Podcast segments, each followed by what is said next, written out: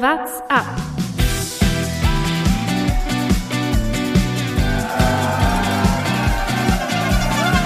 Alle rüber, Jatzak, alle, alle rüber!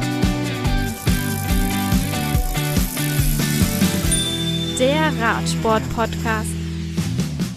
Ein neues WhatsApp-Jahr 2023. Mit ein bisschen Verzögerung muss man dazu sagen. Die Saison hat schon begonnen, man hat schon so die ersten Einblicke gehabt, aber sind wir ehrlich, eigentlich geht es ja jetzt erst so richtig los. Omlop am Wochenende, darüber wollen wir natürlich auch sprechen, aber dann natürlich die großen Klassiker, die jetzt mit der Strade Bianca so richtig beginnen.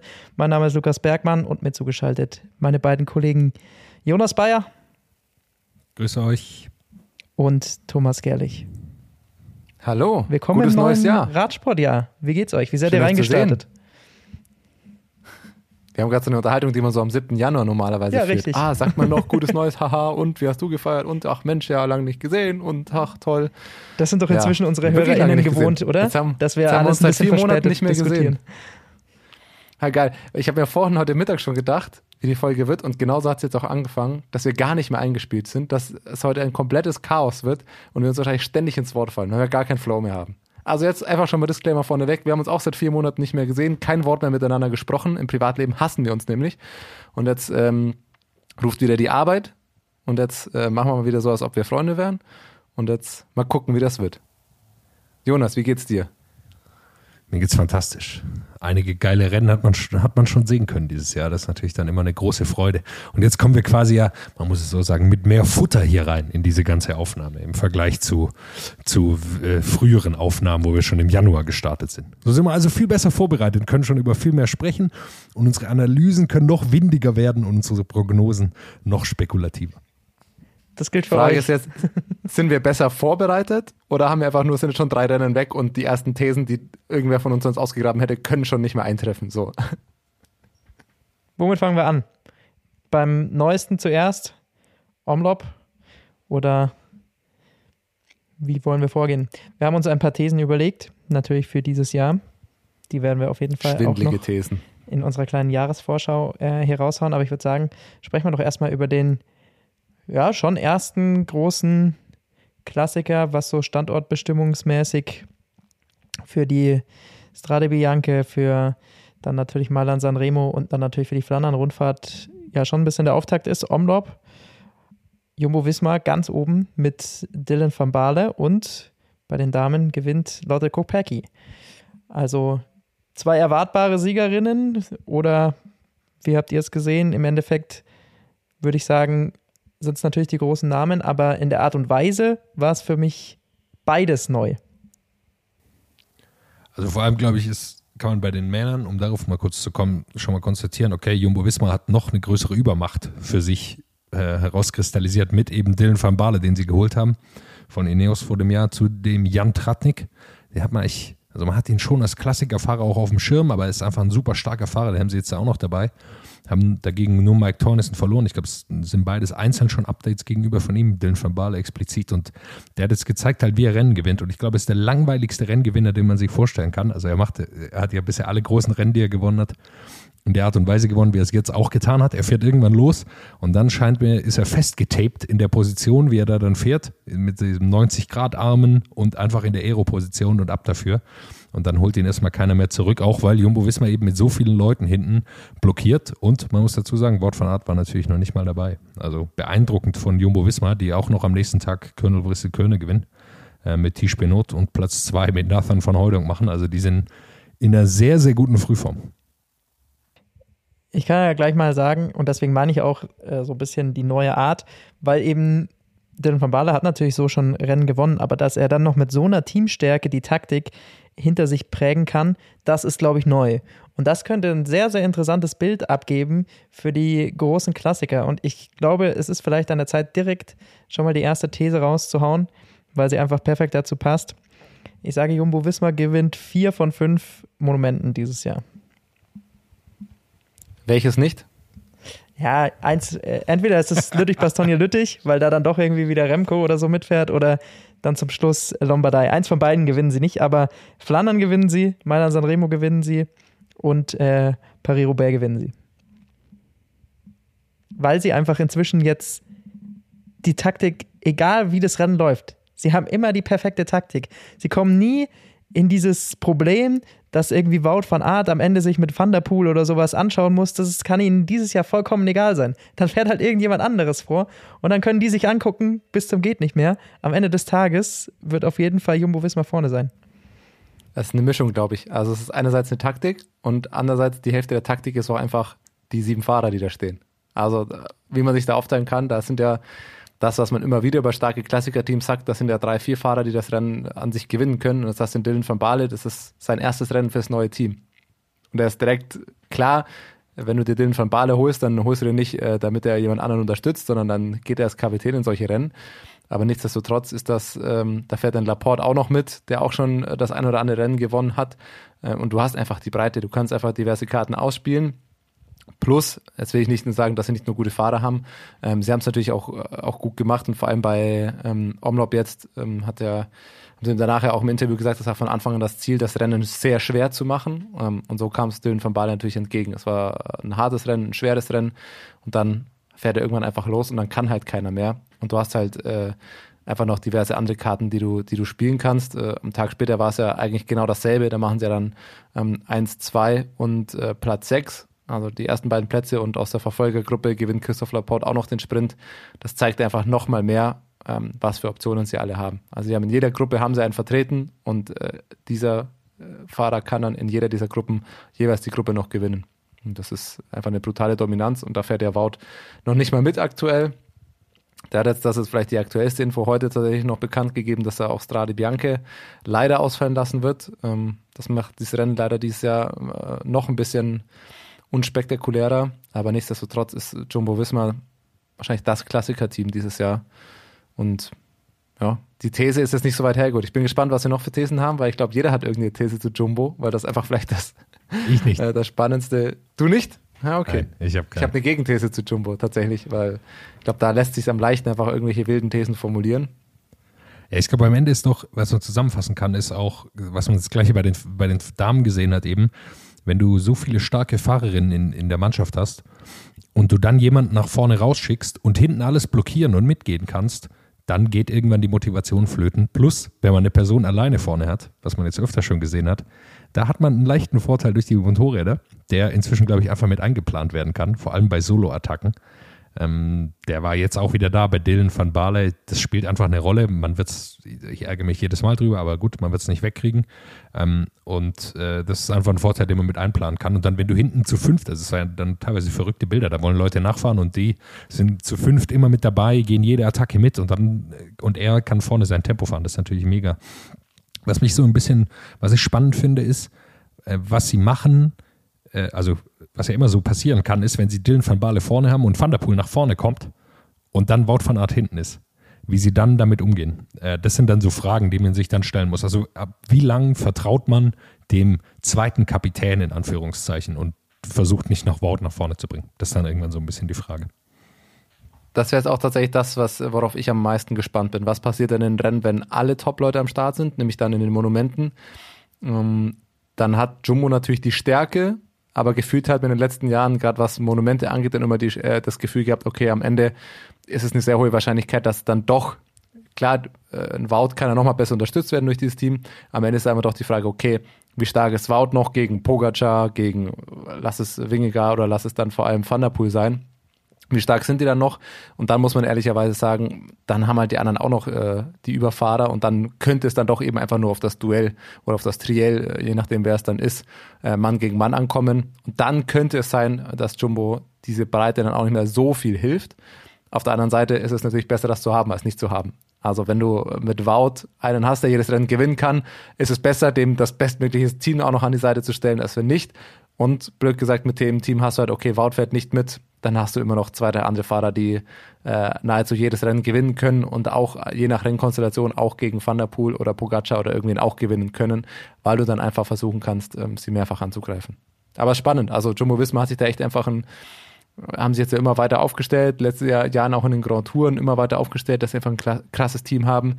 Und jetzt sind sie im Endeffekt bei, bei jeder Art von Rennen eigentlich so aufgestellt, dass sie nicht nur bei der Grand Tour äh, über mannschaftliche Geschlossenheit ähm, die über Fahrer unter Druck setzen können, sondern dasselbe jetzt eigentlich auch bei Klassikern. Also es wird immer mehr zum, zum Überteam schlechthin äh, und vor allem in allen Bereichen. Und das finde ich schon spannend, weil du hattest, ja, Quickstep war immer das Klassiker-Team, dann war Ineos Sky immer das Grand Tour-Team ähm, und du hast auch immer das Gefühl, jedes Team konzentriert sich so in eine Richtung. Ja, UAE wird jetzt auch immer stärker Grand Tour. Bora zum Beispiel finde ich auch, macht immer mehr den Switch. Okay, wir konzentrieren uns auf Grand Tour. Bora hat für mich zum Beispiel kein gutes Klassikeraufgebot aktuell. Und das bei Jumbo Visma halt einfach krass, dass sie beides äh, sich jetzt über Jahre aufgebaut haben. Klassiker und Rundfahrten haben sie einfach immer ein krasses Team am Start. Ich glaube auch, dass sie es müssen, ehrlicherweise, weil sonst geht Wout van Aert irgendwann. Also klar, er hat seine Tourziele, aber da muss er auch viel unterordnen, äh, dem Team, auch wenn sie es geschafft haben, letztes Jahr natürlich beides zu verbinden. Aber ich glaube auch, dass da ziemlich klar ist, dass sie ihm ein Team stellen müssen, das ihm eine hohe Wahrscheinlichkeit gibt, die Klassiker gewinnen zu können. Das ist aber für mich so ein bisschen die Frage. Äh, ist es jetzt eine höhere Chance für ihn, die Klassiker zu gewinnen? Mit Dylan van Baarle oder ist es für Jumbo Wismar natürlich eine deutlich höhere Chance? Also ich glaube, es ist für Jumbo Wismar eine deutlich höhere Chance. Für Wort van Art ist die Chance vielleicht sogar ein bisschen gesunken, eins der ganz großen Dinge abzuschießen. Aus Teamsicht kann es einem egal sein. Aus Wortsicht äh, wäre es natürlich besser, Jan Tratnik und Teunissen zu haben, statt Dylan van Baarle, weil dann fahren alle für ihn. Natürlich dann auch eine schwierige äh, Strategie und eine schwierige Entscheidung Jahresziele festzulegen. Wenn du Wout irgendwie zufriedenstellen musst, dem ein paar Rennen, äh, große Rennen gewinnen lassen musst und dann aber eigentlich noch Giro und Tour gewinnen solltest. Ja, Mal schauen. Ja, wir, lass uns wir, über wir einen Namen noch sprechen, Thesen, Thomas. aber lass uns bei den Rennen bleiben. Ja. Ja, äh, also über einen Namen, ich glaube, wir brauchen uns gar nicht so viel weiter besprechen. Ich glaube, nur ein Name, der jetzt äh, noch durch alle Medien geistert gerade, ist der neue Tom Bohnen, wie es schon überall zu lesen ist, natürlich vor allem in Belgien. Arnaud Delis, wir haben letztes Jahr viel über ihn gesprochen, weil er eine große Rolle eigentlich gespielt hat in dem, im Abstiegskampf äh, der Teams, vor allem bei Lotto Sudal letztes Jahr noch, jetzt äh, anders benannt, habe ich jetzt vergessen, wie sie jetzt heißen. Mit den Namen können wir auch nochmal drüber sprechen. Lotto Aber Destiny. Lotto, Lotto Destiny, Destiny, glaube ich. So ist es. Ähm, und Arno Delis, der ist ein fantastisches Omlotet Newsblatt gefahren und das sah absolut verrückt aus. Hat eine Reifenpanne gehabt, hat einen, einen schweren Sturz gehabt. Also der, der ging eigentlich alles schief. Und dann sieht man ihn einen dieser äh, Kopfsteinpflasteranstiege hochfahren auf einem großen Blatt, alle abhängend und er sah gar nicht so angestrengt aus. Also das war eine absolut beeindruckende Leistung. Hätte ich ihm niemals zugetraut, äh, dass er da so stark ist. Ich hatte ihn immer noch viel mehr als Sprinter im Kopf. Ehrlicherweise auch schon mein erstes großes Bild des, des Jahres. Dieses Bild mit der Wunde am Knie, ne, Blut, äh, will ich jetzt nicht gar nicht verherrlichen, aber es macht irgendwie immer ein bisschen spektakulärer schon mal dieses Bild. Großes Blatt und dann diesen Kopfsteinpflasteranstieg hoch. Ja, das sah schon mal herrlich aus. Der Mann hat vor allem, macht da weiter, wo er letztes Jahr auch weitergemacht hat. Äh, Gefühlt ist er letztes Jahr auch 500 Rennen im Jahr gefahren und der hat auch einfach dieses Jahr schon, der hat jetzt glaube ich auch schon wieder, keine Ahnung, 10 Renntage oder so Mitte Februar drin, ähm, hat schon ein paar Siege einfach geholt. Ähm, drei Stück, wenn ich das jetzt äh, richtig umreiße. Ähm, bei Almera ist er Zweiter geworden, Omlop jetzt Zweiter geworden. Also das ist, das ist schon, schon brutal krass. Und äh, ja, der Mann ist 20 Jahre. Wir haben ihn letztes Jahr oft erwähnt. Da war das noch so ein, ich wusste immer nicht, wie ich den beschreiben soll, weil Klassiker in meinem Umfeld, der ein oder andere Radsportfan, der jetzt aber nicht jedes Rennen verfolgt, der kannte den einfach noch gar nicht, weil der ist jetzt noch kein großes World Tour Rennen gefahren und äh, klar, ganz viele Punkt 1 und sonstige Rennen gewonnen. Also es gibt Arnaud einfach Delis, wer ist das 400 eigentlich? Es gibt einfach 400 Eintagesrennen in Belgien und die hat er gefühlt alle gewonnen letztes Jahr. Genau. Aber ein 19-jähriger Belgier war das letztes Jahr, jetzt ist er 20 und fährt bei Omlop auf einmal auf Platz 2. Und ich sage mir, okay, der ist gar nicht so schlecht. An sich eigentlich ein Sprinter. Jetzt sieht man, er kann das auch. Und jetzt natürlich dreht Belgien sofort holen. Ne? Ein 20-jähriger Mann, der sowas kann. Aber das ist ja jetzt schon, sage ich mal, wenn man Geheimfavoriten benennen will für Sachen wie Mailand Sanremo oder so, dann, dann ist das jetzt schon der, der Wild Guess. Aber absolut geil, also äh, spannender Fahrer. Ähm, und das wird vor allem äh, spannend, wie ein Team wie Lotto Destiny den halten will. Weil wenn der so weitermacht, dann weiß er auch, dass da im Dezember aber erstmal drei Geldscheine auf den Tisch gelegt werden ähm, von diversen anderen Teams. Weil ehrlicherweise ist das, ist das der Mann, der dieses Team aktuell irgendwie rettet oder retten soll. Was ich krass finde, ist, dass ähm, Sudal Quickstep, wie sie jetzt heißen, mit Lefebvre an der Spitze, die eigentlich immer dafür bekannt waren, die guten belgischen jungen Klassikerfahrer in ihr Team zu holen und sie gut zu machen, dass ihnen das jetzt schon mehrfach missglückt ist. Also sie haben es weder geschafft, Wort von Art äh, unter, unter Vertrag zu nehmen, als auch bei Arno Delis haben sie es nicht geschafft. Und das ist äh, schon merkwürdig aus meiner Sicht. Die haben bisher auch kein gutes Bild abgegeben. Muss auch sagen, okay, Askren äh, war nicht dabei, ihr bester Klassikerfahrer wahrscheinlich, aber haben im Grunde fast gar keine Rolle gespielt jetzt bei Ombudsman Newsblatt. Ähm, und das ist schon richtig bitter für die, dass sie da äh, zweimal eine Riesenchance verpasst haben, einen absoluten Star in ihre Reihen zu bringen. Ja, schwierig, glaube ich. vor allem haben sie ja sonst immer, was sie ausgezeichnet haben, gar nicht das, das Riesenbudget, sondern die Fahrer oft günstig geholt und dann, wenn die Fahrer mehr verdienen wollten, sind sie woanders hingegangen. Ein Arno Deli wird jetzt nicht günstiger. Äh, und das ist halt eben genau das, was ich meine. Fährt jetzt bei Lost to Destiny halt nicht in der World Tour. Kann er dieses Jahr machen, 20 Jahre. Der Mann hat ja keinen Stress. Vielleicht bleibt er auch noch nächstes Jahr. Aber auf Dauer ist das natürlich ein Fahrer, der in der World Tour fahren wird und in der World Tour äh, Siege holen kann. Und der wird halt nicht mehr ganz günstig. Vielleicht kann man den im, im Winter noch holen, aber also zur nächsten Saison noch verpflichten. Aber Gehalt ich weiß ehrlicherweise auch gar nicht, wie lange er Vertrag hat. Also anscheinend bis 2024, äh, wenn man Pro Cycling Stats glaubt. Das ist die einzige Quelle, die ich da habe. Ähm, ja, spannend. Ob der nächstes Jahr noch bei Lotto Destiny fährt, äh, nicht in der World Tour, könnte man bezweifeln. Ja, ich glaube ehrlicherweise, dass, dass er sogar da bleibt. Ganz ehrlich, er hat alle Freiheiten da, kann alles machen, was er will. Äh, es, die haben eine hohe Wahrscheinlichkeit, äh, oder die Wahrscheinlichkeit ist sehr hoch, dass sie nächstes Jahr auch alle Grand Tours fahren dürfen. Einfach durch ihren Status äh, von diesen ersten zwei Teams in, in der Pro-Conti-Szene. Das heißt, da sind sie automatisch eingeladen. Und ehrlicherweise schadet es dann nicht für ihn, wahrscheinlich da zu bleiben. Das Gehalt wird auch ordentlich sein, vermute ich, äh, dass sie da schon was aufgestockt haben letztes Jahr. Oder wann, wann er auch immer verlängert hat. Deshalb kann ich mir auch vorstellen, dass er da bleibt. Äh, Wird dann vor allem spannend für Caleb Youn, wenn er vielleicht irgendwann nicht mehr der sportliche Topstar ist. Finanziell wird es noch sein. Ähm, aber vielleicht, von dem hat man auch nicht mehr äh, ständige Siege, sage ich mal. Vielleicht könnte ihm äh, Arno Delida teamintern so ein bisschen den Rang ablaufen. Caleb Youn übrigens, ähm, kleiner Instagram-Tipp, dass man einen Kerl, dem man folgen kann und jetzt gar nicht, weil es so geil ist, sondern einfach, weil man sieht, ja, äh, der eine oder andere Radsportler ist dann doch einfach, ja, oder war es gar nicht bei Instagram? Ich weiß gar nicht, wo es war. Irgendwo letztens ein Foto. Okay, ich werde es noch, noch suchen. Irgendwo, glaube ich, nur ein Foto gepostet mit zwei richtig dicken Autos, äh, Marke Lamborghini oder sowas, äh, draußen gepostet.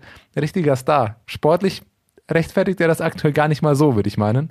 Aber spannend. Wenn man die letzten Jahre da gesehen hat, natürlich die Siege, die er geholt hat, wird er natürlich einen gut dotierten Vertrag haben. Da sieht man auch, der ein oder andere Radsportler kann auch richtig Asche machen. Wohnt in Monaco. Äh, Caleb Youn. Also das sagt, glaube ich, schon mal was Natürlich. aus äh, über ihn und seine Karriere. Thomas, Caleb Youn ist, glaube ich, schon ein gutes Stichwort, äh, weil wir können auf die UAE-Tour schauen. Das Rennen, glaube ich, mit den meisten und besten Sprintern, das wir dieses Jahr hatten. Gesamtwertung wird am Ende gewonnen von Remco Evenepoel, ziemlich deutlich ähm, vor äh, Adam Richard Yates, wie jetzt neu rauskam, hat einen neuen zweiten Namen bekommen, der jetzt auch Luke immer gesagt Plapp ist Zweiter geworden. Äh, Entschuldigung, Luke Plapp ist Zweiter geworden. Eine. Sekunde vor Adam Yates. Genau. So ist Windkante. äh, Ja. Ich, ich hatte mich so darauf konzentriert, dass äh, er jetzt Adam Richard Yates heißt, dass ich ziemlich, äh, dass ich das Ergebnis falsch gesagt hatte. Genau, Windkant, äh, du lachst schon über den, über den zweiten, ne? Wo kommt der auf einmal her? Keine Ahnung. Kein Hat er Mensch gefunden. weiß das. Der hieß, der hieß jahrelang hieß dieser Mann Adam Yates und irgendwann steht im Fernsehen in dieser Bauchbinde unten Adam Richard Yates und alle fragen, oder ich frage mich, seit wann, wo kommt dieser zweite Name her? Der, das ist doch einfach eine Erfindung. Ist ja auch witziger, wenn sich irgendein Grafiker da einfach ähm, gedacht hat, Mensch, schreibe ich noch einen zweiten Namen dazu, ich habe noch ein bisschen Platz hier in der Bauchbinde und dann heißt es einfach Adam Richard Yates. Das hat äh, Joko Winterscheid, äh, hat doch irgendwann mal, da haben sie äh, ihm Joko C. Winterscheid, haben sie ihm einfach dazu erfunden. Vielleicht hat das jetzt auch so gemacht, ja. Wer weiß es. Na, auf jeden Fall gewinnt Remco das ziemlich souverän. Und Du hast schon den entscheidenden Satz gesagt. Windkante. Und da ist mir wieder aufgefallen, wie geil sind Windkantenrennen eigentlich. Und jeglicher Hype, also ich sag mal 80 Prozent der Rennen, wo gesagt wird, da gibt es eine Windkante, da gibt es keine Windkante. Aber wenn es dann doch eine gibt, ist es absolut spektakulär. Und zwar jede Minute davon, wenn man sich dann anschaut. Ja, war spannend. Also UAE-Tour denkt man sonst eigentlich, okay, es gibt ein paar Sprintetappen, da machen es die Top-Sprinter unter sich aus, weil es das eher der erste große Aufschlag der Sprintetappen ist. Und dann gibt es zwei Bergankünfte und äh, irgendein Yates fährt da gegen Pogacar. Okay, dann ist halt nicht Pogacar, dann gegen Remco. Und äh, wer diese Bergankünfte gewinnt, gewinnt auch das Rennen so ungefähr. Und dieses Jahr war es ja direkt auf Etappe 1 dann alles anders, weil einfach schon die Windkante dazu kam und man einfach sagen muss, ja, deswegen hofft man in jeder Tour darauf, weil auch jemand wie Adam Yates ein Mitfavorit auf das Rennen, einfach auf der ersten Etappe direkt die Gesamtwertung verloren hat. Und äh, man da direkt gesehen hat, okay, das, das war nämlich tatsächlich ganz spannend, ähm, wie Remco das dann da auch gemacht hat, äh, wie man sich da in den, in den, für den Erfolg stellt. Die Windkante, eigentlich die entscheidende Situation für die Gesamtwertung. Am Ende holt Tim Merlier auf der ersten Etappe auch noch den Sieg, unter anderem, weil Remco sich da so fürs Team auch eingesetzt hat und man dann genau weiß, alles klar, so hilft man sich im Team gegenseitig. Man verliert nicht nur das GC aus den Augen, weil man hätte auch sagen können, man geht jetzt Vollgas, scheiß auf äh, Sprint-Etappensieg. Man guckt nur möglichst viele Zeit ähm, im Gesamtklassement irgendwie direkt auf der ersten Etappe zu machen. Aber am Ende hat Remco sich auch noch für für Tim Mellier eingesetzt, ist ihm, glaube ich, sogar mit halbwegs den Sprint angefahren, ähm, damit der Etappensieg auch noch rausspringt. Also für Quickstep war es eigentlich mit der ersten Etappe direkt alles erledigt, sage ich mal. Es waren ja dann direkt, glaube ich, 50 Sekunden, ähm, die dann die, die zweite Gruppe, in der eben auch Yates ähm, und der ein oder andere Fahrer noch mit dabei war. Und da war eigentlich klar, okay, es sind Remco und es sind Luke Plapp, ähm, die da vorne äh, in, in, in der ersten Gruppe angekommen sind. Und damit war auch klar, dass Remco die Gesamtwertung gewinnen wird. Der Rest war dann eigentlich relativ unspektakulär, muss ich sagen. Es gab ein paar Sprints, ja. Und Remco hat die letzte Etappe, die Bergankunft, nicht mehr gewonnen. Da hat Yates dann einfach gezeigt, wenn er klettert, ist er auch einfach einer der besten Fahrer der Welt. Aber UAE-Tour war eigentlich nach dem ersten Tag entschieden. Spannend auch, und ich springe schon wieder über alle äh, Etappen hinweg, spannend auch, wie unterschiedlich man Top 10 Platzierungen in einem Team bewerten kann, würde ich mal meinen. Am Ende Gesamtwertung Platz 8 Ben Zwiehoff, Platz 9 Emanuel Buchmann. Wer von beiden, glaubt ihr, ist zufriedener mit seiner Platzierung? Rhetorische Fragen stellen ist immer fantastisch. ja, ja, Wahnsinn. Also mu muss man schon sagen. völlig recht, also, ja. Du hast ja völlig äh, recht. Sagen wir, sagen wir das mal, wie es ist. Die kommen beide quasi, sind beide eine, eine ähnliche Rundfahrt gefahren, sind be- meistens beide gleichzeitig angekommen. Ben Zwiehoff eben auch noch mit einer äh, Top 10 Platzierung. Ähm, das war einfach, das war einfach stark. Ähm, und da siehst du halt mal die Unterschiede. Ne? Für den einen ist das, boah, krass, Top 10, der Ex-Mountainbiker, jeder weiß, er kann gut fahren, kommt jetzt richtig oben an. Und ja, für Emanuel Buchmann muss man einfach sagen, da ist äh, auf einer UAI-Tour Platz 9 mit zweieinhalb Minuten Rückstand. Hat eigentlich zu wenig für das, was man in den letzten zwei, drei, vier Jahren sich immer mal wieder erwartet hat.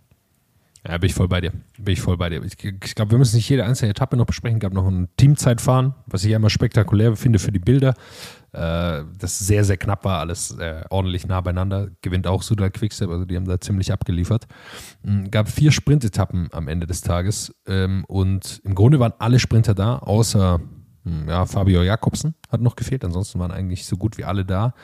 Thümelier gewinnt zwei Etappen und äh, ich muss sagen, ich finde es ziemlich beeindruckend, wie sie es geschafft haben, jetzt zwei Sprintzüge quasi aufzubauen. Also Bert äh, van Leeubergen ähm, ist der Anfahrer für Thümelier und äh, sie haben es jetzt geschafft, neben dem Nummer 1 Duo quasi bei Quickstep, obwohl ich weiß gar nicht, weiß, ob sie es noch so haben, aber auf jeden Fall Michael Mörker von Fabio Jakobsen, jetzt dieses zweite Team eben aufzubauen und die haben sich eindrucksvoll dazu Wort gemeldet, weil Thomas aus meiner Sicht bestand schon die Frage, ja, wie machen sie das jetzt? Mit zwei so Top-Sprintern wie Tim Melier und Fabio Jakobsen äh, in das Jahr zu gehen und aktuell äh, scheint es ganz erfolgreich zu laufen. Ja, ist eigentlich nur die Frage, wie du es aufteilen willst. Wen schickst du wohin? Beide, wenn sie am Start sind, sind sie absolute Favoriten, äh, das Rennen zu gewinnen. Beide haben schon Grotto-Etappensiege geholt. Ja, dass du zwei der Top 5 Sprinter der Welt eigentlich in einem Team. Das ist die klassische Moderationsfrage. Wen schickst du wohin? Äh, den, den Anfahrer, den, den Lead-Out-Train haben sie. Ähm, ja, keine schlechte Ausgangslage für Sprints, will man mal meinen. Es ist jetzt aber auch nochmal ein Team, ähm, oder an den Namen kann man auch nochmal sagen, gerade wenn man auch jetzt äh, sagt, wir haben seit vier Monaten keine Folge aufgenommen, was denn sonst so passiert.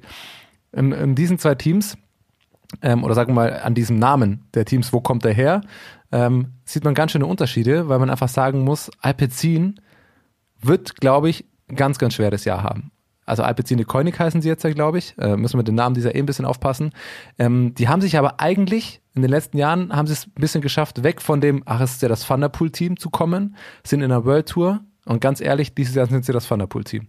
Mit Jay Vine zu UAE, das, damit hat sich UAE nochmal, unter anderem mit Yates und Vine, sieht man, okay, die haben sich auch nochmal krass aufgestellt. Jay Vine auch Hast du auch nochmal gesehen, dass er nochmal einen Sprung gemacht hat, ähm, auch äh, Zeitfahrer, nationaler Zeitfahrmeister geworden. Ähm, und mit Timelier ist halt auch nochmal einer gegangen.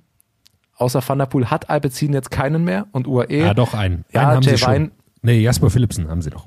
Also das äh, muss man Okay, also ja, zweiten Mal. aber ja, okay, hast du recht, der wird auch noch ein paar Rennen gewinnen, aber das Team jetzt in der World Tour, das wir hatten, du hattest das ja die letzten Jahre immer mal gesagt, wenn man in der World Tour ist, muss man dann eben auch bei jedem äh, Rennen, bei jedem World Tour Team am Start sein und ein Team hinschicken und das wird jetzt ganz schön schwer, nicht äh, ein Team aufzustellen, sondern überhaupt noch Siege zu holen. Jetzt wird es die Van der Poel Show, dann wird äh, Philipsen noch das ein oder andere Rennen fahren, aber in der Breite sind sie für ein World Tour Team nicht gut aufgestellt. Und UAE muss man eben dann auf der anderen Seite sagen, mit Jay Vine, den sie sich eben da geholt haben, ähm, Tim Wellens ist ja dann auch noch dazu gekommen, Felix Großschartner auch noch. Jetzt hatten sie Pech bei der UAE Tour, ja, mit äh, Yates, der die Kante verpasst hat und Jay Vine, der krank geworden ist, glaube ich, ab der zweiten Etappe ausgeschieden ist. Aber UAE hat sich auch ein ganz gutes, äh, Etappen-Rundfahrtsteam aufgestellt. Das muss man an der Stelle einfach nochmal sagen. Ich glaube, wer noch eine Rolle spielen könnte, auf jeden Fall ist auch noch Quentin Hermanns, den sie sich verpflichtet haben als dritten Fahrer. Aber du hast natürlich völlig recht, dass sie mit Melier da auch einfach klassische Siege wegbrechen, auf die sie sich letztes Jahr immer verlassen konnten, mit denen sie auch die, den Sprung eben in die World Tour geschafft haben. Also mit zwei Sprintern wie Phillips und Melier, da hat man einfach, ich würde jetzt mal sagen, neun, zehn Siege und wahrscheinlich 25 Top-10-Platzierungen oder Top-5-Platzierungen schon mal vorgebucht. Und das fällt ihnen ein bisschen weg dieses Jahr. Bin ich absolut bei dir. Thomas, lass uns rüberspringen. Sprinter Aber ist das beste ganz, Thema. Ganz kurz noch, ganz kurz noch. Lass mal, wenn wir bei Tim Melier sind, noch ganz kurz über die Situation, äh, De Koenig, nee, heißen sie nicht mehr. Sie heißen Sodal äh, Quickstep. Ähm, aber lass uns mal bei denen noch ganz kurz bleiben. Ja, wir haben Sprinter, aber wo will dieses Team letztendlich jetzt hin? Also wir haben gesehen, Alaphilippe kommt auch wieder ganz okay in Form, hat ähm, auch seinen ersten Saisonsieg eingefahren bei ähm, den Vorn Ardèche Classics. Hat da auch gegen ganz solide Gegner gewonnen, unter anderem David Gaudu dabei, der Zweiter geworden ist. Also der scheint auch wieder von seiner Verletzung mit okayer Form zurückzukommen. Muss man natürlich schauen, wie er dann gegen die ganz Großen in den ganz großen Rennen performen kann. Aber was ist letztendlich das Ziel von, von äh, Quickstep in diesem Jahr? Weil ich glaube, Remco wird ja schon mal gesagt haben, okay, wir müssen jetzt aber hier auch mal in Richtung meiner Zukunft ein anderes Team aufstellen. Und meiner Meinung nach sieht es gerade nicht danach aus. Nee, ich glaube, sie haben genau zwei Ziele. Das ist ähm, Sieg von Remco beim Giro. Dafür haben sie ein Team aufgestellt, das ordentlich ist, aber nicht gut. Und das zweite genau, ist. Genau, das sehe ich nämlich auch. Ja, da bin ich voll bei dir. Und das zweite ist äh, Klassiker und Sprintetappen oder äh, andere Etappensiege bei, den, bei der Tour und bei der Huelta.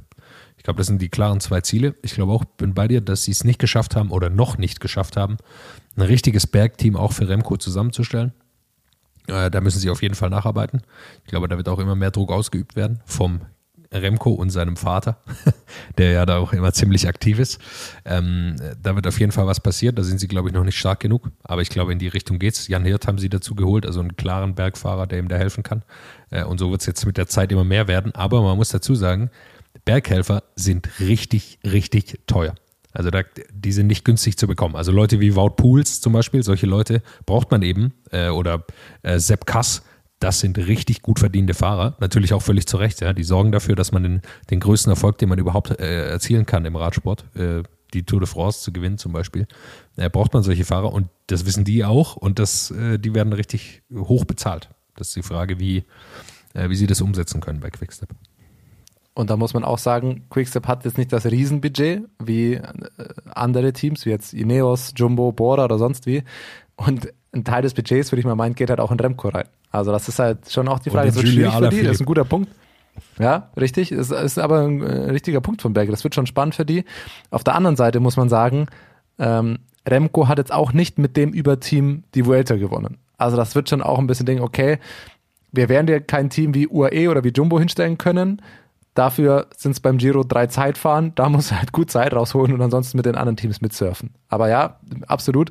Äh, du hast da einen Top-Mann, den Weltmeister, den Vuelta-Sieger, der will den Giro gewinnen, wird aber mit anderen Teams im Vergleich etwas schwächer aufgestellt sein. Das, das stimmt tatsächlich. Vielleicht das auch der Punkt, warum man ihn mit ein Grund, warum man ihn dieses Jahr zum Beispiel noch nicht zur Tour schickt. Weil man sagt, ja, bei der Tour, da werden Jumbo und UAE mit krassen Teams am Start sein. Beim Giro wahrscheinlich noch weniger, da haben wir oft gesehen, das sind auch jetzt Topfahrer am Start, aber Giro hat ja immer mit das Ding, dass die Teams nicht so ganz in der Breite aufgestellt sind.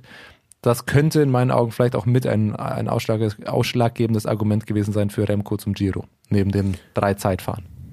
Ich glaube, wirklich spannend wird, äh, was sie mit Giulio Alaphilippe vorhaben, weil der, äh, vermute ich mal, kostet richtig viel Geld. Aber natürlich auch völlig zu Recht, einer der bekanntesten Fahrer der Welt, hat laut Pro Cycling Stats noch bis 2024 Vertrag. Und da ist eben die Frage, der wird sich nicht als Edelhelfer von Evenepoel mitnehmen lassen, bin ich mir ziemlich sicher. Dafür ist er auch zu gut, hat einen zu großen Namen, zu großes Ego. Bin ich gespannt, äh, wie sie damit umgehen. Ich wollte vorher, als wir über die Sprinter bei den Männern bei der UAE Tour gesprochen haben, äh, zu den Frauen rüberspringen, weil da gab es, äh, eigentlich hätte man denken können, ein einseitige Sprintetappen. Lorena Wiebes ist jetzt zu, äh, hat das Team gewechselt, äh, rüber zu äh, SD Works. SD Works. dem absoluten sind gar nicht so Top-Team. schlecht, SD Works. Ja, würde man denken. Aber irgendwie kristallisiert, hat sich rauskristallisiert, ja, äh, ihre Anfahrerin von letztem Jahr, Anfahrerin in Anführungszeichen, die ist auch gar nicht so schlecht. Charlotte Kohl, die gewinnt zwei von drei Sprintetappen. Die andere holt sich Lorena Wiebes. Also muss ich sagen, damit hatte ich absolut nicht gerechnet und mehr als beeindruckende Leistung, auch wie sie die Rennen gewonnen hat, äh, absolut famos. Mega. Also das ist tatsächlich, finde ich, mit der, der spannendste Transfer äh, jetzt über den Winter, was bei den Damen passiert ist. Ähm, neben, das hatten wir letztes Jahr schon gesprochen, ähm, unter anderem auch Liane Lipper zu Movistar. Äh, das wird aber, glaube ich, wirklich spannende Sprintduelle geben. Lorena Wiebers gegen ihren alten Sprintzug bei DSM. Weil ich finde, du merkst einfach noch, und das könnte halt sich im Laufe des Jahres, könnte es leider aus Spannungssicht ein bisschen mehr für SC Works und Lorena Wiebers sprechen. Du merkst auch, Lorena Wiebers noch neu im Team, noch nicht eingespielt und du merkst, der DSM-Sprintzug, der läuft. Ja, sie haben jetzt Charlotte Kohl, also die haben jetzt eine andere ähm, Siegfahrerin, aber der Sprintzug läuft, der ist top organisiert. Das hast du bei der UAE-Team, äh, bei der UAE-Tour auch wieder gesehen. Und äh, dann hat es natürlich eine schöne Geschichte, dass man sagt, okay, die ehemalige Anfahrerin sprintet jetzt gegen ihre ehemalige ähm, Siegerin oder äh, Kapitänin quasi. Und ja, äh, Charlotte Kohl mit 23, auch noch nicht äh, ewig in der, in der World Tour mit dabei. Könnte, könnte spann hoffentlich spannende Duelle geben, weil mit den Ergebnissen von letzten Jahr mit Lorena Wiebes hätte man ja meinen können, okay, sie fährt zu einem, bei einem größeren, ähm, bekannteren Team, das wird einseitiger. Ich glaube, genau das Gegenteil ist der Fall. Ich glaube, dass es richtig spannend wird. 20 Siege letztes Jahr von Lorena Wiebes. Ja, und die ist auch erst 23. Ja, die ist jetzt auch nicht so alt. Also das äh, könnte ein langes, Okay. spannendes Duell werden.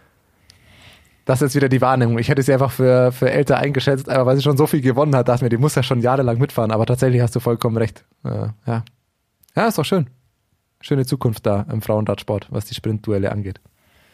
Fantastisch. Lorena Wiebes hat auch einen fantastischen Eindruck gemacht beim Omelette Head, Head Newsblatt. Also da sah sie auch super aus, wie sie über die Berge mit drüber gekommen ist. Hat sie auch vorhin im Interview mal gesagt, dass sie meinte sie, ja, ähm, nee, nee, ich bin nicht nur Sprinterin. Ich zeige dieses Jahr auch mal, dass ich noch andere Sachen gewinnen kann. Und wenn die da so drüber kommt über diese Anstiege, ich sag mal, dann wird's richtig äh, bitter für alle anderen Teams. Wenn du Lotte Kopecki, Lorena Wiebes äh, dann in so einer Ausgangssituation drin hast, ja, was willst du da noch machen?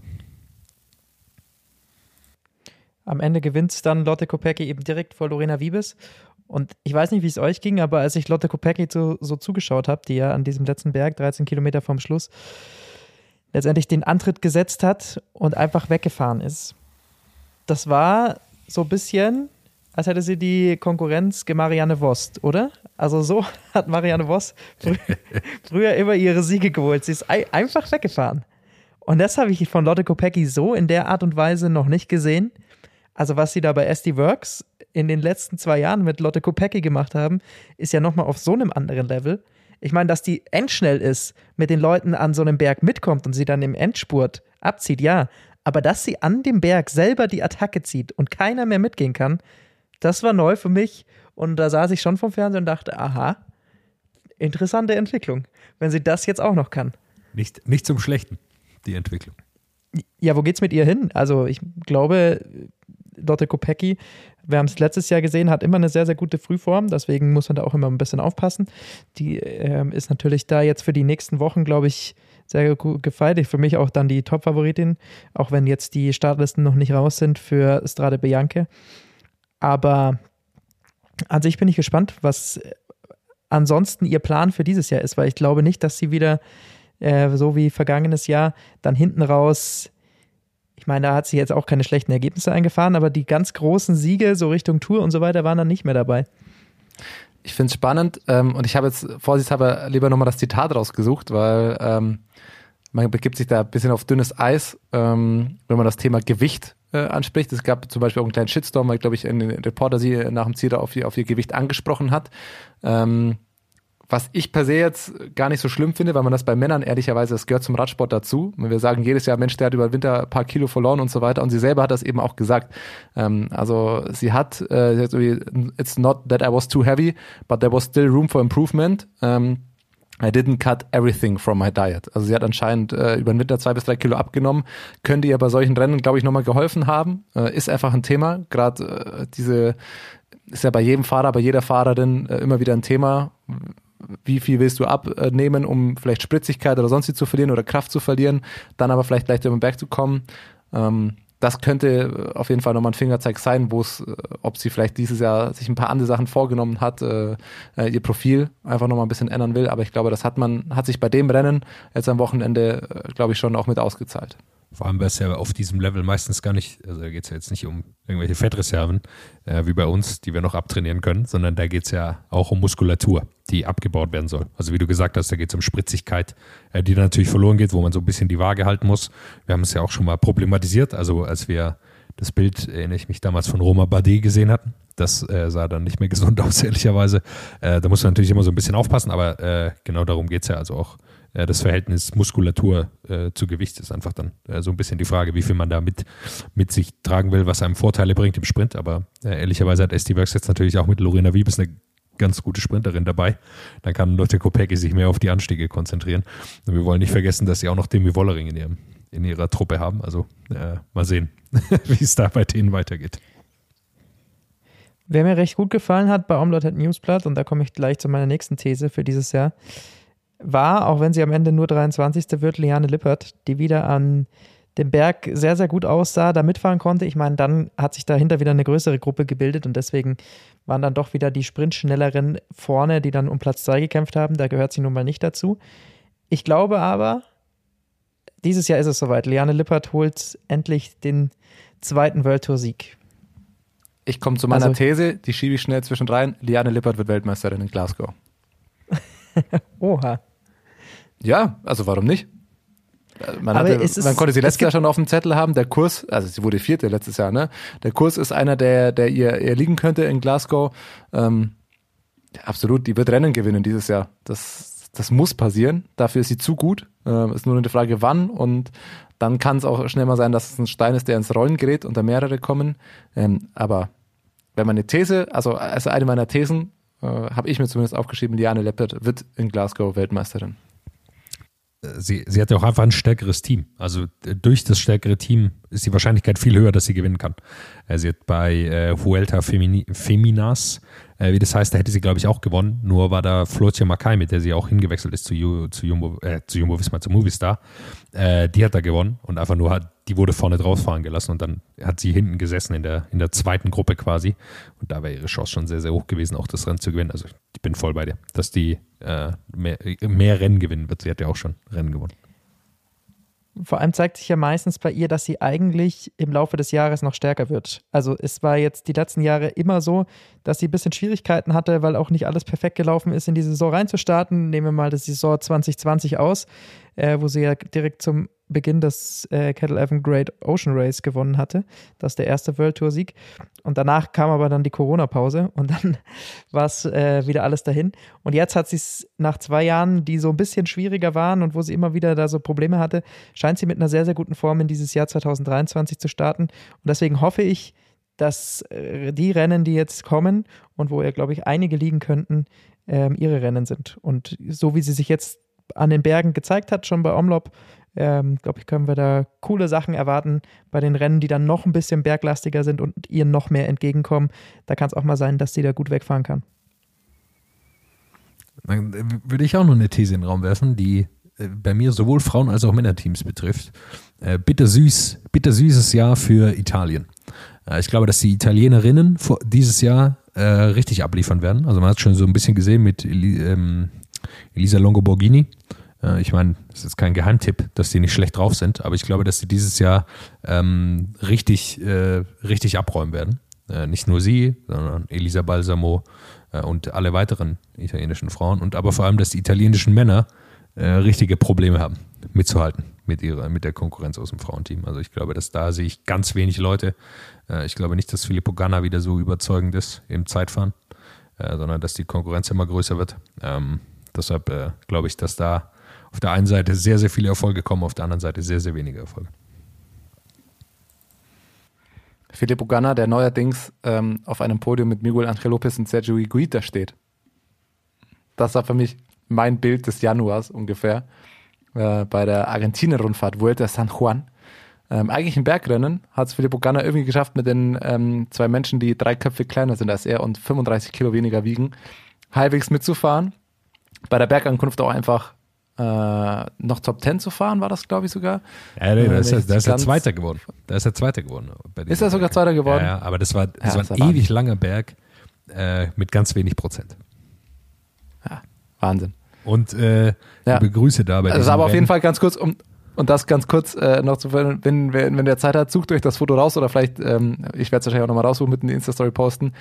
Also die zwei Menschen, Miguel Angel Lopez und Sergio Guita, äh, die jetzt nicht durch Körpergröße und Körpermasse ähm, glänzen oder herausstechen, neben Filippo Ganna auf einem Podium, das sah einfach aus, als ob man bei Photoshop einen der Menschen größer gemacht hätte und einfach ein bisschen aufgeblasen hätte im Vergleich zu den anderen. Das fand ich ein hervorragendes Bild.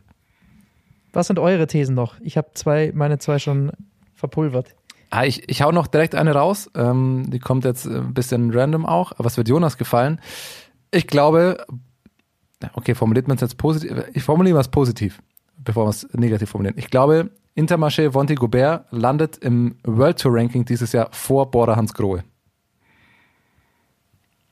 Das hat zum, beinhaltet zum einen, dass Border Hans Grohe, glaube ich, dieses Jahr keine gute Performance äh, in diesem Ranking, das, nicht, dass das Ranking eine Rolle spielt, eine Rolle, eine Rolle spielt, aber sie haben, glaube ich, vor ein oder zwei Jahren doch mal ausgegeben, dass sie dieses World Tour Ranking gewinnen wollen. Ich glaube, da, das wird schwierig. Und Intermarché, die hatten, glaube ich, im Januar oder Februar hatten sie schon mal einen Stichtag, an dem sie kurzzeitig auf Platz 1 standen, weil sie sich einfach mal in zehn Tagen sechs Rennsiege geholt haben. Äh, Das muss man denen einfach mal zugute halten. Das war gar nicht mal so schlecht bei den ganzen Mallorca-Rennen am Anfang, Ende Januar, Ende Januar, Anfang Februar. Äh, hat man einfach mal schön sechs Siege geholt und ist, glaube ich, bei allen anderen Rennen Zweiter, Dritter, Vierter geworden. Ähm, Also sehr viele Top-10-Platzierungen und das Team liefert einfach weiter ab. Herrlich. Vor allem hätte niemand gedacht, dass man Rui Costa nochmal irgendwann reaktivieren kann. Also der schien für mich als Fahrer absolut von der Bildschwäche verschwunden, nie mehr einsetzbar irgendwo von Relevanz. Zack, er geht dahin, gleich wie rein Tarame und räumt ab. Das ist ja Wahnsinn, weil das hat man ja die letzten Jahre schon extrem gesehen. Ich meine, die Namen, also Ryan Tarame war, war natürlich unser absolutes Highlight, als der auf einmal da wieder ganz oben auf dem Podium stand. Aber ähm, egal wer, also Luis meint jetzt ja auch, der äh, auch lange Zeit, glaube ich, seinem Anspruch hinterhergefahren ist und dann auf einmal wieder auf sich aufmerksam gemacht hat, ähm, da regelmäßig Top-10-Ergebnisse einfahren konnte bei den ganz großen Rundfahrten auch. Und dementsprechend ist in diesem Team schon was, was da sehr richtig läuft. Also für das, woher sie kommen und wie sehr man sie immer belächelt hat. Ich meine, für mich war das lange halt so ein Team wie BB Hotels, muss man ganz ehrlich sagen. Die habe ich im selben Atemzug genannt. Äh, und jetzt nennen wir sie auf einmal ganz woanders äh, mit Bora Hans Grohe. Und das zeigt ja schon, dass dieses Team einfach in den letzten Jahren so einen riesen Sprung, eine riesen Entwicklung gemacht hat. Da scheint es von der Technik her zu stimmen, da scheint es vom Training äh, zu stimmen. Also ähm, Hut ab vor Intermarché Van Gobert. Und sie haben immer noch ein winziges Budget, muss man dazu sagen. Vielleicht eine Chance äh, für äh, Robert Riesing und Roman Kreuziger, nochmal äh, das Gesamtklassement anzugreifen. Ist das deine These? Jetzt wird's wild. Roman Kreuziger auf dem Podium der Grand Tour. Nein, äh, das ist nicht meine These, äh, die ich noch hatte. Meine war auch Bora betreffend. Ähm, und zwar, dass sie weniger als drei äh, World Tour Siege sich äh, dieses Jahr holen, weil mir dieses Jahr die Siegfahrer fehlen bei Bora. Äh, Sam Bennett, Zählen Etappen dazu? Ja, Zählen ja. Etappen dazu? ja, Oha, ebenfalls. dann wird's hart. ja, äh, Dann wird's ein sehr hartes Jahr für sie. Glaube ich auch. Aber mir fehlen so ein bisschen die Siegfahrer, abseits von Sam Bennett. Und da scheint es mir aktuell noch schwieriger zu sein, für ihn tatsächlich Siege zu holen. Also gute Ergebnisse im Sprint. Er liegt aber meiner Ansicht nach mehr an dem besten Anfahrer, glaube ich, den es aktuell auf der Welt gibt, Danny van Poppel. Und äh, wenn der nicht wäre, ist Sam Bennett äh, aktuell auch nicht in der Vor Verfassung, da richtige Siege zu holen. Und ansonsten fehlen mir einfach äh, die Siegfahrer, ehrlicherweise, die sie äh, aus meiner Sicht nicht haben. Sie haben sehr gute Fahrer, Thomas, du hast vorher schon gesagt, viel Gesamtklassementfahrer, aber die sind nicht auf dem, oder die fahren dann viel gegen Fahrer, die, äh, glaube ich, explosiver sind, gerade eben bei der Zielankunft. Ich glaube, Bora wird dieses Jahr äh, wieder viel das Problem hatten, das wir auch vor ein, zwei Jahren schon mal angesprochen haben. Sie haben viele Platz drei bis acht Fahrer, aber keine Top 3 Fahrer, so wirklich. Ähm, das, Das kann ja schwierig werden, was, Klassik, was Klassiker angeht sowieso. Mit Sam Bennett, klar, hast du einer, der, der kann dann gewinnen. Also ich glaube, dass der schon ein, zwei World Tour Siege holen wird. Aber dahinter wird es dann auch schwer. Klar, Vlasov, Hindley, wir sprechen immerhin noch über den amtierenden Giro-Sieger. Ähm, nichtsdestotrotz glaube ich, dass sie auch bei den Grand Touren dieses Jahr schon Also ich will Probleme nicht, haben werden. ich will damit nicht sagen, Lukas, du äh, bist gleich dran, du äh, schaust schon kritisch natürlich, völlig zu Recht. Ich will damit auch gar nicht sagen, dass es ein absolutes Desasterjahr wird äh, für Bora, äh, sondern ich glaube einfach, dass sie nicht so viel Siege holen. Äh, und am Ende kann es ja auch ein absolutes gutes Ergebnis sein, zu sagen, ja okay, wir sind, äh, weiß nicht, Zweiter beim Giro, Dritter bei der Tour und äh, Fünfter bei der Vuelta geworden. Ich meine, das ist am Ende auch kein schlechtes Ergebnis. Movistar, ich glaube, die haben die letzten fünf Jahre vielleicht drei Siege zusammengeholt, ähm, aber die fahren ja trotzdem keine schlechten Saisons. Ich glaube, dafür ist es dann trotzdem noch die Klasse zu hoch. Ich meine, ähm, Max Schachmann, Lennart Kemner, wenn die bei irgendwelchen Rundfahrten mit dabei sind, das muss ja nicht mal mehr die Tour sein, sondern das kann ja ähm, hier Tour de Suisse, ähm, was weiß ich, Paris-Nizza sein oder so. Ich meine, wenn da irgendwann mal das Gesamtklassement irgendwie außer Reichweite für die ist, dann sind es einfach viel zu gute Fahrer, dass die aus Ausreißergruppen dann schon immer mal wieder so einen Sieg holen. Deswegen sage ich, ich bin bei dir. Ich glaube nicht, dass, äh, dass wir so viel Bora-Siege sehen, wie wir es äh, vielleicht schon mal gesehen haben.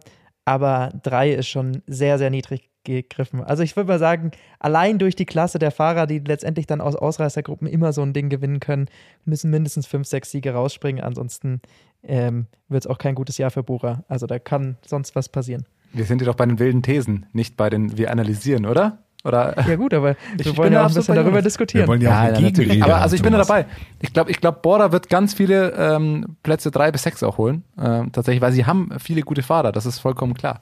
Aber du hast es angesprochen, ich habe letztens äh, auch nur die Grafik gesehen, da sieht man dann doch einfach bei Bora in vielen immer diesen kleinen, diesen kleinen Unterschied zur absoluten ähm, ja, Siegesgarantie. Paris-Nizza, das Aufgebot, ähm, Titelverteidiger Max Schachmann und dazu halt Egan Bernal. Okay, kann man gucken, aber halt auch Tadej Pogacar und Jonas Wingegar. Und das, das waren so als die, die vier Fahrer, ähm, die Paris-Nizza, die sie angreifen werden. Und Max Schachmann ist da, glaube ich, hauptsächlich äh, mit aufgezählt, weil er das halt zweimal gewonnen. Er ist ein Weltklasse-Fahrer, keine Frage. Ähm, aber bei solchen Rundfahrten wirst du gegen andere Fahrer halt dann äh, das ist dann doch nochmal das Kaliber drüber. Und Schachmann kommt aus einem ganz schwierigen Jahr. Ich hoffe sehr, dass er äh, wieder an seine alte Leistung, was heißt seine alte, aber seine, seine eigentliche Leistung anknüpfen kann. Ähm, nichtsdestotrotz muss er auch hoffentlich erstmal wieder zurückkommen. Ähm, und dann ist er eben der klassische Fahrer, der direkt hinter der Weltspitze mitfährt. Aber Siege zu holen wird, glaube ich, auch schwierig für Bora dieses Jahr. Eigentlich Aber ganz ehrlich, das ist auch ein Ding, für, für, ganz kurz, für wen nicht? Also, das sehe ich bei Ineos ähnlich oder bei solchen Teams, ne? Und das ist auch ein Riesenteam. Es wird für viele Teams schwierig, Siege zu holen, weil du einfach äh, echt zwei, drei Teams hast, die oder ein paar Namen hast, die einfach so, so sehr favorisiert auf, auf Rennen sind. Ähm, ja, es, es wird für viele Teams schwierig. Das hat ja, ich glaube, ich Emanuel Buchmann auch erst kürzlich im Zeitungsinterview gesagt, so, naja, äh, hier bei der Tour zu fahren, das sind eh gefühlt zwei Fahrer, die fahren auf einem anderen Level und dann geht es ja da noch um Platz drei, vier, fünf. Das wird für viele Teams ein Ziel sein und dann ist das ein gutes Ergebnis. Ich würde jetzt natürlich gerne eine Vorschau machen auf Sieger von Paris-Nizza und Strade Bianca, aber was ist denn dieses Jahr los? Also, dass die Startlisten so wenig vorher kommen oder dass so wenig Fahrer bekannt sind, die letztendlich fahren, ähm, habe ich selten gesehen. Ich sag mal Also so, Strade Bianca wird langweilig leider, weil es schon ein paar Absagen gibt. Das ist das große Problem. Das ist das Einzige, ja. Aber also kein Wout, kein Pogacar hat jetzt auch gesagt, er lässt es aus, weil er bei Paris Nizza am Start wird. Ähm, es wird am Ende Van der Poel gegen Alaphilippe, so was man jetzt von den Namen äh, sich vielleicht vorstellen Klingt könnte. schon richtig ist auch langweilig. nicht das Langweiligste. Das, Klingt richtig Ist auch okay. Nein, aber also Van der Poel gegen Alaphilippe und Pitcock. Wen interessiert sowas? Ja, ich glaube, es ist einfach meine eigene kleine Enttäuschung, weil ich Strade Bianca so sehr liebe und es die letzten Jahre immer so, so viele geile Fahrer am Start waren und dieses Jahr so ein bisschen wieder, man merkt, dass noch kein Monument ist. Sonst, äh, das, das sieht man dieses Jahr einfach wieder. Strade Bianca ist ein gefühltes Monument, aber dass es halt dann doch vom einen oder anderen Fahrer einfach mal ausgelassen wird, zeigt, es ist halt nicht das, das ganz, ganz große Rennen.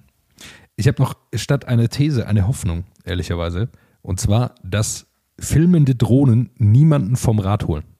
Äh, Ja, ha- ha- habt ihr das? Also ich, ich fand das ziemlich geil, äh, für uns als Fernsehmacher natürlich auch, äh, die Bilder, vor allem aber bei der Cross-WM, weil sich da die Drohne wohl so ein bisschen in, äh, ja, im Rücken gehalten hat äh, oder im, im Hinterhalt gehalten hat. Aber was man dann gesehen hat, rund um Jonas Winkelgar, der jetzt in drei äh, gefahrenen Etappen drei Siege geholt hat, wie die da um den rumgeflogen ist, also da hatte ich wirklich sehr, sehr viel Angst. Vor allem beim Zeitfahren hat man die Drohne gesehen. Ne? Das sind geile Bilder, wie die Drohne um ihn rumfliegt und du siehst die Perspektive und alles. Nichtsdestotrotz, äh, man hatte das, Bergi, du bist äh, Wintersportexperte, war das nicht vor drei, vier Jahren, als mal bei der Streife oder bei irgendeinem Rennen einfach mal eine Drohne auf die Piste runtergefallen ist? Also es gab schon, gab schon öfters mal, dass da man sich da das Gefühl hat, also da war schon alles im Weg, aber äh, Drohne hatte, hatte man auch mal, ich glaube, das war sogar Hirscher damals bei einem Riesenslalom, wenn mich nicht alles täuscht, der da knapp aber ist ins Blaue reingeraten. Kann auch jemand anders gewesen sein. Aber ich erinnere mich, dass da auf jeden Fall eine Geschichte war. Ja. Das braucht auf jeden Fall Regularien, würde ich behaupten, weil das ist jetzt bei äh, Gran Camino, ne, einem 2.1 Rennen ist das passiert. Äh, das sind natürlich geile Bilder. Ähm, und zu einer sehr hohen Wahrscheinlichkeit ist das ja auch unter Kontrolle und dann passiert nichts. Aber man stelle sich mal vor, diese Drohne, irgendein Fehler in die Speiche rein und der Tour de France-Sieger Jonas Wingegaard verletzt sich bei O Gran Camino, weil ihm eine Drohne ins Rad geflogen ist. Also dann kann es ja mal sicher sein, dass da eine gewisse Versicherungssumme fällig wird. Also das ist ja, ist ja Wahnsinn. Und das ist schon, also wer die Bilder nicht gesehen hat, ähm, können wir vielleicht auch nochmal verlinken oder sonst auf Twitter schauen. Das, das ist schon spannend. Bei der Cross-WM war es noch spektakulärer, weil es da viel mehr noch die Kurven geflogen ist und man sich auch dachte, dass, da hatte ich eher Angst, dass die Drohne an irgendeinem Baum zerschellt, aber auf der Straße da noch, hm. Meine einzige Hoffnung ist, dass der Regisseur von Strade Bianche das Memo bekommen hat, weil die Drohne scheint mir genau die Chance zu sein, die Ecke abzufilmen, die sie jedes Jahr aufs Neue verpassen. Ja. Unter den Hausdächern. Und dann landet sie in der Regenrinne oder so. Kann sein. Also ich habe noch, ich habe noch drei Thesen offen, die kann ich irgendwann unterbringen, die sind zeitlos. Du hast die, die krasse Vorbereitung. Los. Bring deine ja, beste. Wie viel habt ihr noch? Oder seid, seid ihr schon durch? Die beste? Ich bin durch. Bring deine beste. Ja, okay. Und ich habe noch eine langweilige. Äh, die, der Giro wird geiler als die Tour. Die sage ich, glaube ich, eh jedes Jahr. Okay, lame. Da widerspricht nämlich auch einfach keiner. Alles klar. Äh, jetzt kommt meine wilde These. Jumbo Wismar gewinnt keine Grand Tour. Ja. Keine Widerrede. Widerspricht auch, auch spannend. Ich sehe es ich auch nicht. Also ich glaube, sie legen alles auf die Tour aus, was äh, Grand Tours aus, angeht und da kommt es halt dann einfach zum Zweikampf. Ja, aber Entweder gut, äh, Roglic hat ja auch oder schon eine Chance, ich glaube dir. Äh, den Giro zu gewinnen, würde ich jetzt mal behaupten. Ich glaube, am schwierigsten wird meine These bei der Vuelta. Weil sollte es so passieren, dass sie den Giro und die Tour nicht gewinnen, uh, holy shit, dann will ich nicht das Aufgebot bei der Vuelta sehen. Wenn dann Roglic, ähm, Wingegar zusammen dann einfach äh, die, die Vuelta fahren. Nee, aber ich glaube, dass das, also kann ja immer schnell passieren, ne? Also ich glaube, die Tour ist dies Jahr auch wieder das, der Zweikampf ähm, auf den man sich die letzten zwei Jahre schon eingestellt hat. Jetzt hat man Roglic gegen Wingegar getauscht, ähm, aber ansonsten bleibt es dabei Pogacar gegen, gegen Jumbo Visma. Giro könnte für Remco schwierig, äh, sag ich schon für Remco, könnte für Roglic, kann immer mal schwierig werden. Äh, gerade bei Roglic kann immer was passieren. Und dann mal gucken, wer bei der, bei der Vuelta ankommt mit, mit ausgebliebenen Zielen, die er vielleicht versucht bei der, bei der Vuelta dann zu reparieren. Aber wird spannend, weil eigentlich musst du ja mit dem Aufgebot sagen, eigentlich musst du ja Giro und Tour schon gewinnen. Also wenn du Roglic zum Giro schickst, müsste der Top-Favorit sein und mit Wingegaard hast du den amtierenden Champion, muss, es wird ja das Ziel sein, die ersten beiden direkt zu gewinnen. Und theoretisch kannst du dann immer noch sagen, du schickst Roglic auch noch zu Vuelta und er holt die auch noch. Ich glaube trotzdem, dass es mit keiner davon klappen wird. Ja, das ist spannend. Ich bin, ich bin gespannt. Dann äh, haben wir es, oder? Männer. Samstag, Strade Bianche. Eine These habe ich noch. zu langweilig. Ich werde trotzdem einschalten. Ah, eine hast du noch. Komm, hause raus. Ja. Eine, eine hoffnungsvolle These, die mir ein bisschen Zuversicht macht für dieses Jahr und dem einen oder anderen das Herz wärmen wird und hoffentlich den Geldbeutel. Ich sage, 2023 ist das Jahr, in dem die Blase platzt. Die Mondpreise für neue Räder auf dem Markt. Die Zeiten sind vorbei. Was ich so mitbekommen habe, ähm, hat der ein oder andere Teilehersteller, Schaltungshersteller die letzten drei, vier Jahre so viel investiert, weil Nachfrage riesig war, Lieferschwierigkeiten und so weiter und so fort, Corona und so weiter. Wie ich das äh, so ein bisschen beim Laienhaften verfolge, äh, ist die Zeit langsam vorbei. So langsam sitzt der eine oder andere Hersteller auf Teilen, Räder werden günstiger, Sachen sind wieder verfügbar. Und äh, die Entwicklung, die es die letzten drei Jahre genommen hat, dass Räder erstens immer schwieriger verfügbar sind und immer teurer werden, ich glaube, die Zeit ist vorbei. Dieses Jahr kann man das ein oder andere Schnäppchen suchen. Der eBay Kleinanzeigenmarkt, vielleicht mal die Augen offen halten, irgendwer der verkauft. Ich sage, dieses Jahr kann man endlich wieder guten Gewissens Fahrräder shoppen und muss nicht 50 Wochen auf Verschleißteile warten. Wo du vorher gesagt hast, äh, wo du ganz zu Beginn gesagt hast, äh, finanzielle Hoffnung möchte ich machen, habe ich gedacht, du rufst das Jahr der Sportwetten aus und du willst hier Tipps geben für alle. Wie wird man reich bei Sportwetten auf Radsportrennen? Okay. Dann Tipps. Wer gewinnt? Was, also Parinitza Wir steht wissen an es ja noch nicht. und Wir Strade wissen es ja noch nicht. Ich glaube, wir müssen das jetzt tatsächlich auf Instagram äh, Tipps auf. Instagram. Also ich würde tatsächlich ungern Tipps abgeben, ohne das komplette Aufgebot zu kennen. Ah, okay, ist, ist auch wahr. Schon noch sehr viel offen. Ja. Schade. Ja. Okay, dann machen wir die Tipps auf Instagram. Ende der Woche. So machen wir es. Und wir hören uns wieder in zwei Wochen circa. Will ich jetzt mal tippen. Keine Verschreckungen. Bis dahin. Ciao, ciao. What's up? Der Radsport-Podcast. What's Up ist eine M945 Produktion. Ein Angebot der Media School Bayern.